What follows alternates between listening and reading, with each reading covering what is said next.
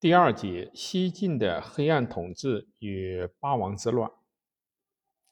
西晋的门阀政治。公元二百六十五年，司马炎代魏称帝，国号晋，史称西晋。司马炎就是晋武帝。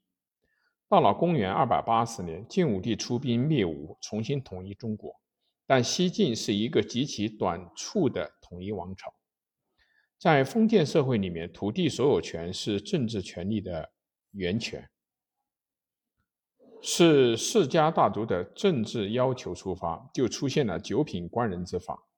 曹魏一代九品中正制的继续采用，久而久之，便造成了上品无寒门。下品无士族的现象。《晋书·李自在》晋武帝诏曰：“本诸身家传礼来久，可见司马氏为东汉中叶以后的世家大族是无疑的。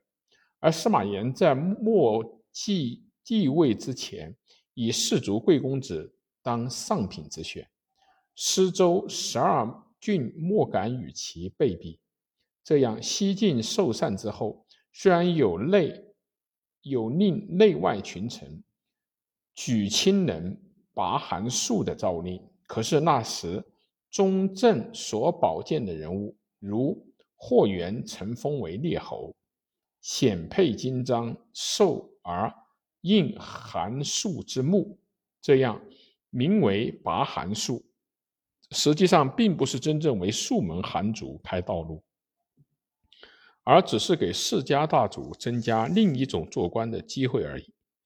当时世家大族如琅琊的王祥、荥阳的郑冲、陈国何真、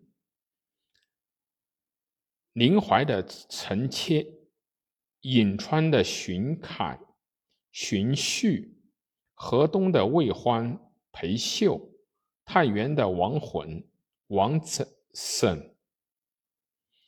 泰山的杨户、河内的山涛、京兆的杜预等等，或以国之耆老，特蒙优礼；或以参与魏晋帝禅之际的秘密谋密谋，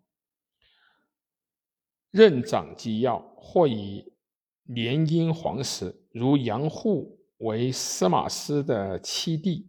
山涛与司马师、司马昭为宗表兄弟，杜预为司马懿的女婿等等，为晋史的爪牙虎臣，门阀专政的典型时期。实行成于这一时期，无怪敦煌的段硕有金台阁选举，图塞耳目，九品访人。唯问中正，故具上品者非公侯之孙，则当屠之昆弟也。二者循然，二者苟然，则必门蓬户之郡，安得不有入城者哉的说法。